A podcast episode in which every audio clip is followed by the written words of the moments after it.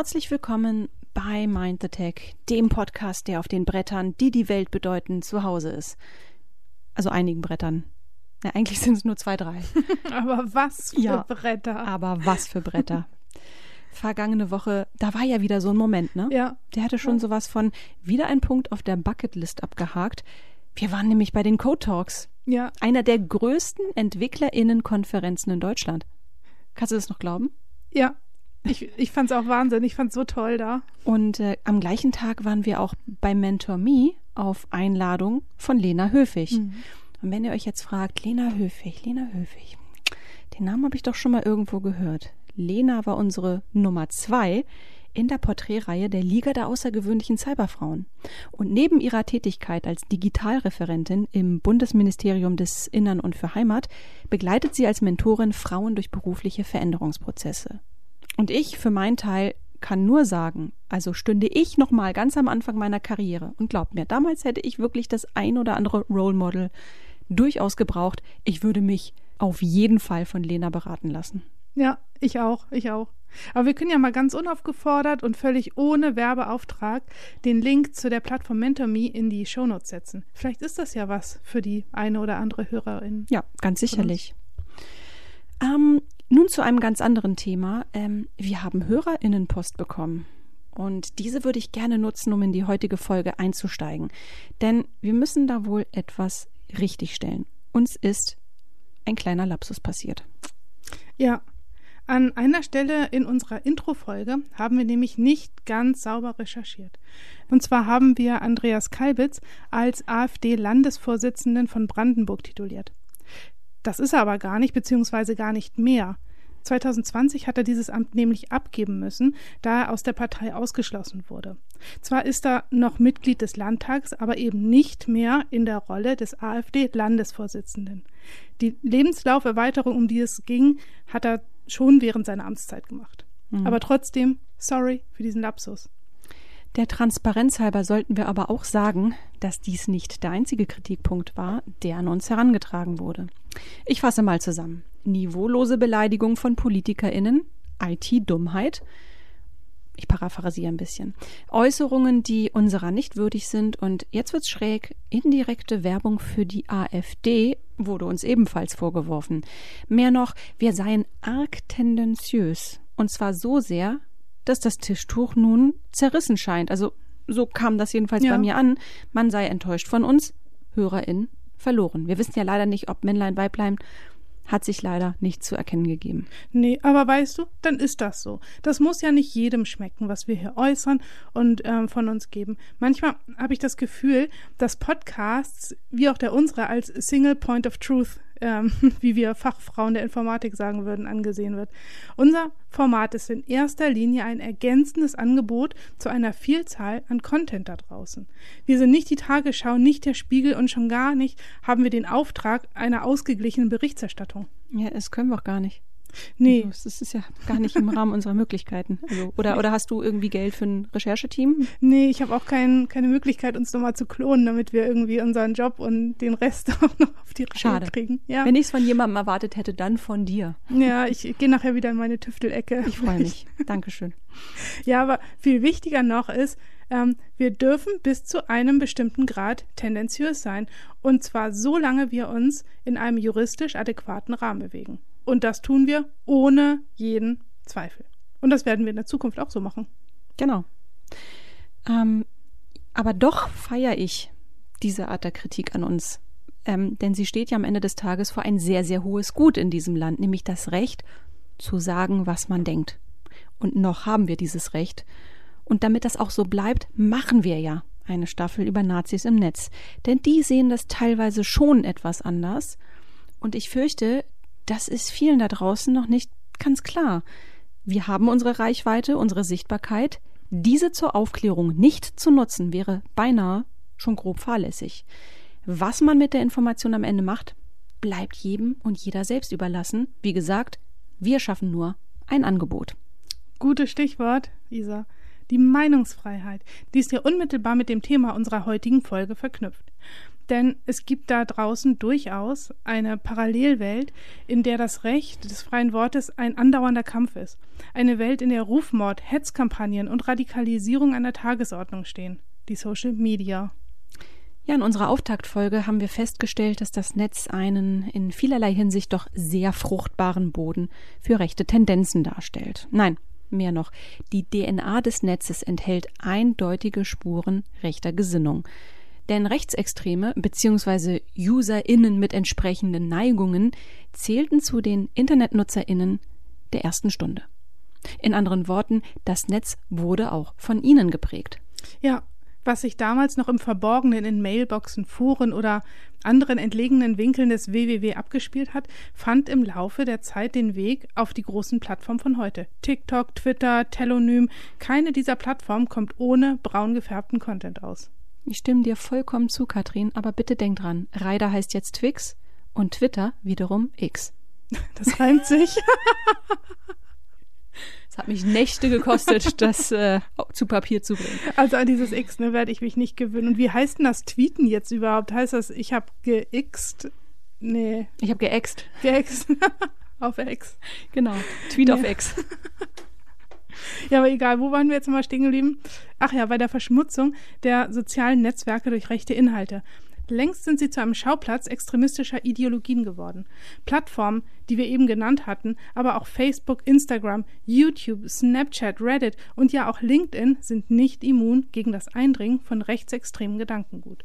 Aber warum uns das zu denken geben sollte und warum Phrasen wie das sind doch nur Einzelfälle hier nicht greifen, werden wir in den kommenden Minuten besprechen. Naja, eigentlich sollten wir ja wenig überrascht sein, dass die Social Media zu einem beliebten Tummelplatz für rechte AktivistInnen geworden sind. Denn sie sind so etwas wie eine gigantische digitale Toolbox. Mir fallen gleich mehrere Aspekte ein. Also, ach, was sage ich? Es ist ein veritabler Leistungskatalog. Ich fange an und du ergänzt, okay? Mhm. Also, Radikalisierung und Propaganda, Rekrutierung und Mobilisierung, Organisation und Planung von Aktionen und ähm, Meinungsverstärkung beziehungsweise das Bilden von Echokammern. Jetzt kommst du.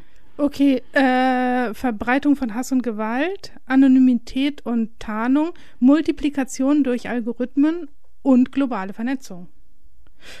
Oh ja, das ist wirklich ein Leistungskatalog, den wir da zusammengebracht haben. Mhm. Schön schlimmer. Ja.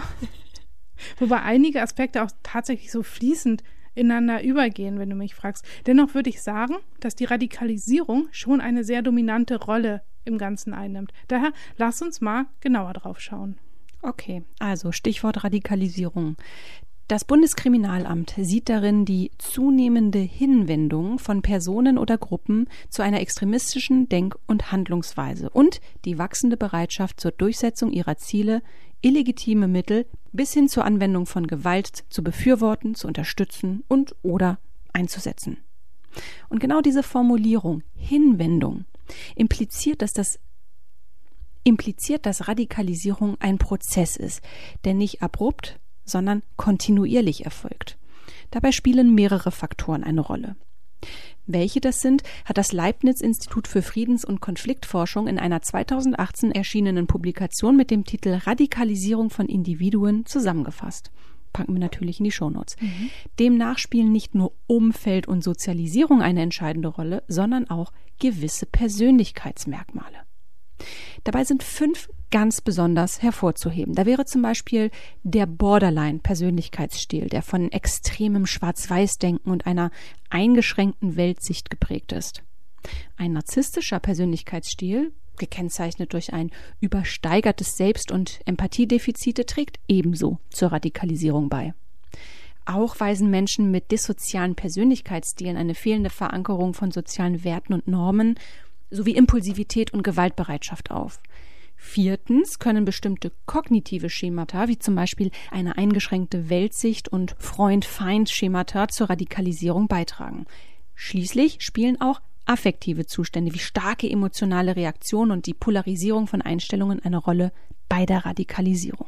So, und treffen diese Persönlichkeitsmerkmale isoliert oder kombiniert auf bestimmte Narrative, die ihrer Weltanschauung Futter geben, sind Tür und Tor für eine Radikalisierung weit geöffnet. Vor allem dann, wenn sie sehr regelmäßig mit entsprechenden Botschaften und Bildern versorgt werden. Die Struktur der Social Media ermöglicht die systematische Ansprache eines jeden Einzelnen, was Propaganda begünstigt. Und diese zielt in der Regel darauf ab, emotionale Reaktionen wie Wut, Angst oder Empörung hervorzurufen. Gefühlswelten, die, wie wir eben festgestellt haben, die Radikalisierung fördern können. Die Betonung liegt hierbei bewusst auf dem Wort fördern, denn Studien haben ergeben, dass das Internet und damit auch die Social Media nicht direkt für Radikalisierung verantwortlich gemacht werden können. Es ist vielmehr ein Zusammenspiel aus analogen Erfahrungen und digitalen Impulsen, worauf jeder bzw. jede sehr individuell reagiert. Dennoch gibt es gesellschaftliche Gruppen, die eher auf entsprechende Inhalte anspringen und dazu zählen nicht zuletzt Jugendliche, da diese noch keine ausgereiften politischen Einstellungen und Identitäten entwickelt haben. Ihr eher unkritischer Umgang mit Medien führt unter anderem dazu, dass extremistische Inhalte in sozialen Medien häufig unreflektiert geteilt und konsumiert werden. Ja, und rechte InfluencerInnen spielen dabei eine entscheidende Rolle. Da gibt es die unterschiedlichsten Strömungen. Klar, als erstes sind es die, denen es offensichtlich um Politik geht. Die sind mir eigentlich sogar die liebsten, denn hier kannst du offen und auf den ersten Blick erkennen, worum es geht und wo sie im politischen Spektrum zu verorten mhm. sind. Dabei erreichen sie längst nicht nur Jugendliche. Sie wenden sich zunehmend an konkrete Interessengruppen, wie zum Beispiel Tierschutz oder Antifeminismus. Hier werden nicht politische Themen genutzt, um diese zu instrumentalisieren. Der Tierschutz wird genutzt, um gegen Muslime und Juden zu hetzen. Es werden Fake News kreiert, die zum Beispiel Schächtungen zeigen.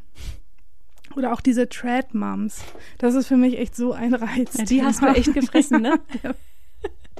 Immer wieder die Trad Moms. Ich glaube, die hatten wir schon mehrfach hier, ne? Ja. In diesem Format. Ja. Ja, also die mag ich gar nicht. Warum eigentlich? Ich will. So viel Gründe.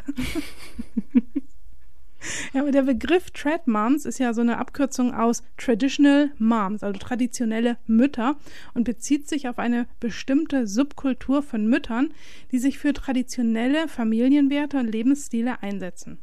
Diese Bewegung betont oft traditionelle Geschlechterrollen, moralische Werte und konservative Lebensweise.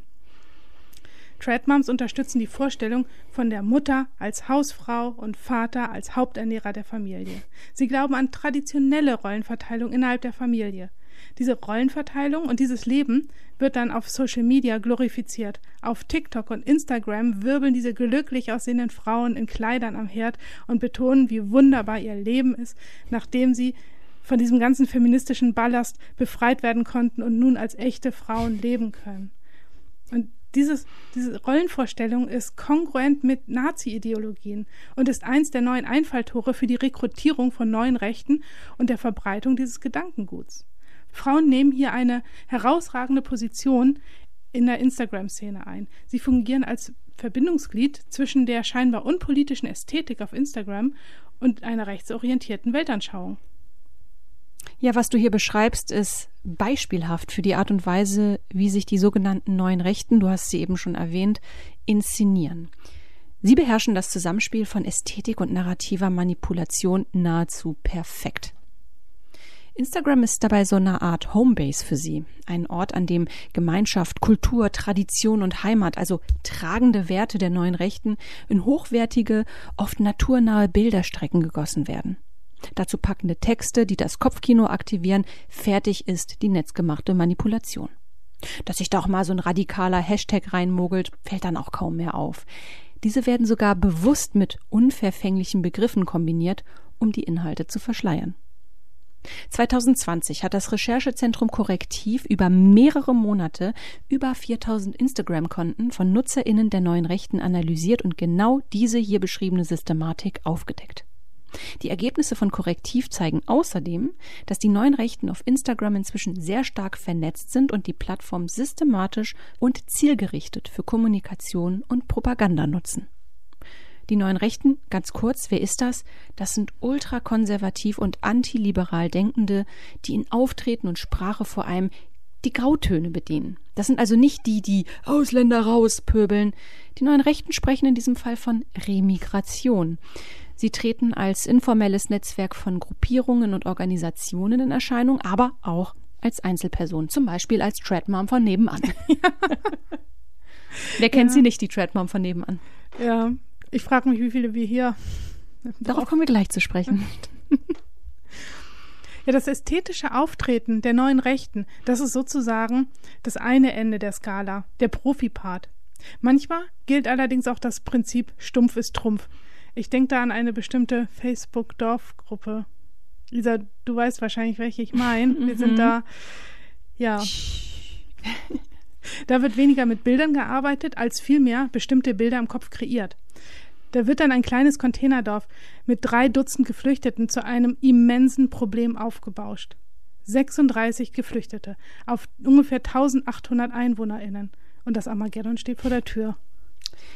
Weißt du, Katrin, ich erinnere mich an Hauptverkehrsstraßen voller Trabis vor etwas mehr als 30 Jahren. Meine Mutter hatte einen Laden im Zentrum Hamburgs zu der Zeit. Und ich werde das Bild wirklich nie vergessen. Eine einzige Blechlawine. Nichts ging mehr. Alle wollten in die City, zum Hafen, an die Alster. Und auf dem Weg dahin noch schnell die 100 Mark Begrüßungsgeld einkassieren. Und ein Großteil genau dieser Menschen jammert nun in irgendwelchen Dorfgruppen auf Facebook herum. Ich finde das irgendwie paradox. Ja. Ist doch komisch. Absolut. Bei dieser Art von Debatte kannst du ja auch genau erkennen, wie oft aus kleinen Impulsen ganz große Wellenbewegungen entstehen können. Wir haben das hier an verschiedensten Stellen bereits erwähnt. Algorithmen lieben polarisierende Beiträge. Je mehr auf einen Beitrag reagiert wird, desto prominenter erscheint er in den Feeds, die ja schon lange nicht mehr chronologisch auflisten, sondern ähm, durch Berechnung ermitteln, was dich als UserInnen am meisten fesseln würde. Das sind nicht nur Beiträge von Accounts, denen du folgst. Der Algorithmus bzw. die BetreiberInnen von Plattformen, wir wollen ja hier nicht der Technik die Schuld geben, wollen ja, dass du immer mehr siehst, immer was Neues, immer neue Inhalte, die zu dir passen und ähm, die Menschen, die ein ähnliches Verhalten an den Tag legen, wie du selbst interessant finden. So wirst du automatisch von einem Thema zum anderen gespült.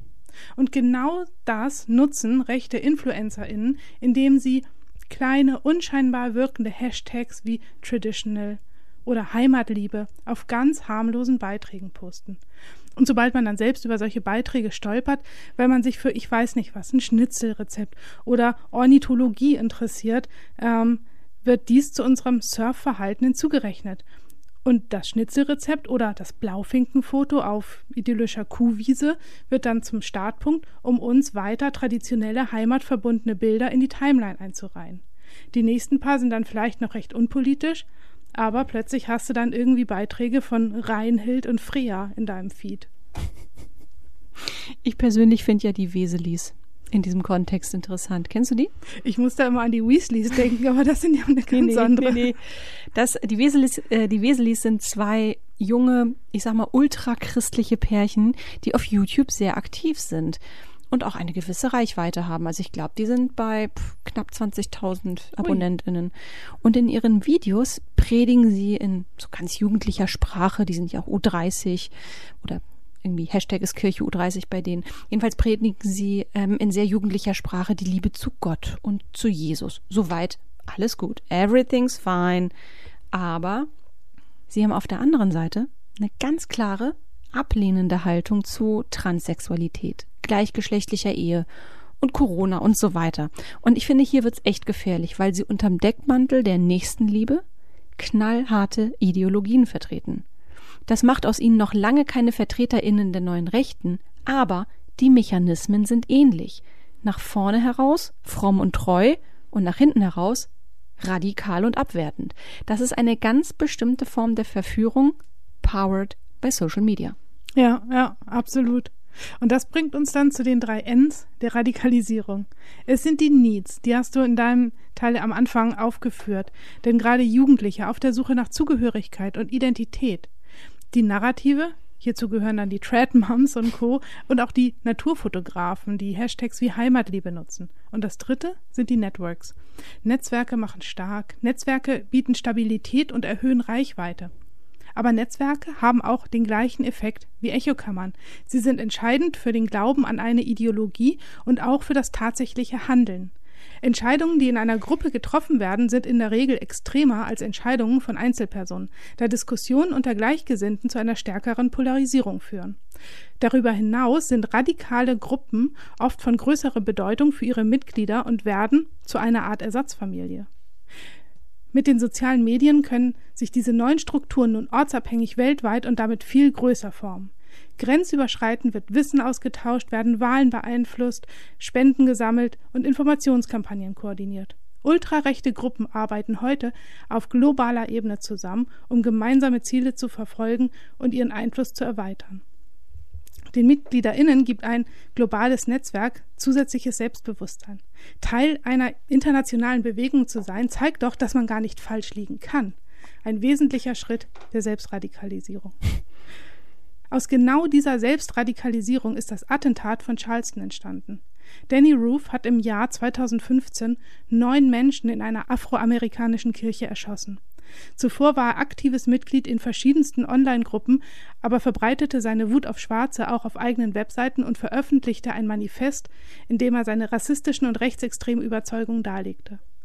Dies ist ein bei rassistischen Hassgruppen verbreitetes Vorgehen, berichtet Richard Cohen.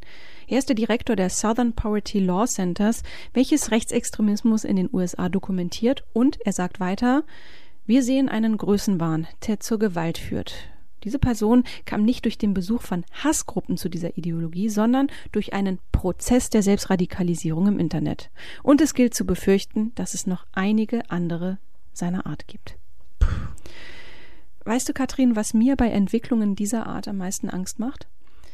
Dass es meist gut ausgebildete intellektuelle Menschen sind, die für rechte Narrative offen sind. Wie wir vor ein paar Minuten ja erörtert haben, sind es nicht Bildungsgrade, die entscheidend sind, sondern Persönlichkeitsmerkmale. Es sind tatsächlich die akademischen, urbanen Milieus, die sich empfänglich zeigen. Also Menschen, die selbst wiederum gut vernetzt sind und in der Mitte der Gesellschaft agieren. Ja, Wer uns kennt, der, die, weiß, dass wir spätestens an dieser Stelle erläutern würden, wie man eine Art Schutzwall aufbauen könnte, wie man sich wehren kann. Bei dem Thema ist es allerdings, ja, alles andere als trivial, da es sowohl algorithmische als auch gesellschaftliche Verteidigungsmechanismen braucht, um rechte Strömung im Netz auf ein Minimum zurückzudrängen. Ja, und das wiederum impliziert ein fundiertes Wissen um bestimmte Symboliken. Das Wissen um die eigenen Optionen, die einem zur Verfügung stehen, um rechten Content zu melden. Und zwar so, dass es auch einen nachhaltigen Effekt hat. Es geht um Themen wie Deplatforming, Automatisierung und natürlich auch eine kritische Auseinandersetzung mit Plattformbetreibern. Mhm. Ja, all das kommt dann beim nächsten Mal zur Sprache. Und zwar in der Ausführlichkeit, die die eben genannten Themen auch verdienen. Bis dahin, macht's gut und passt auf euch auf. Genau. Bis dann. Ciao. Tschüss.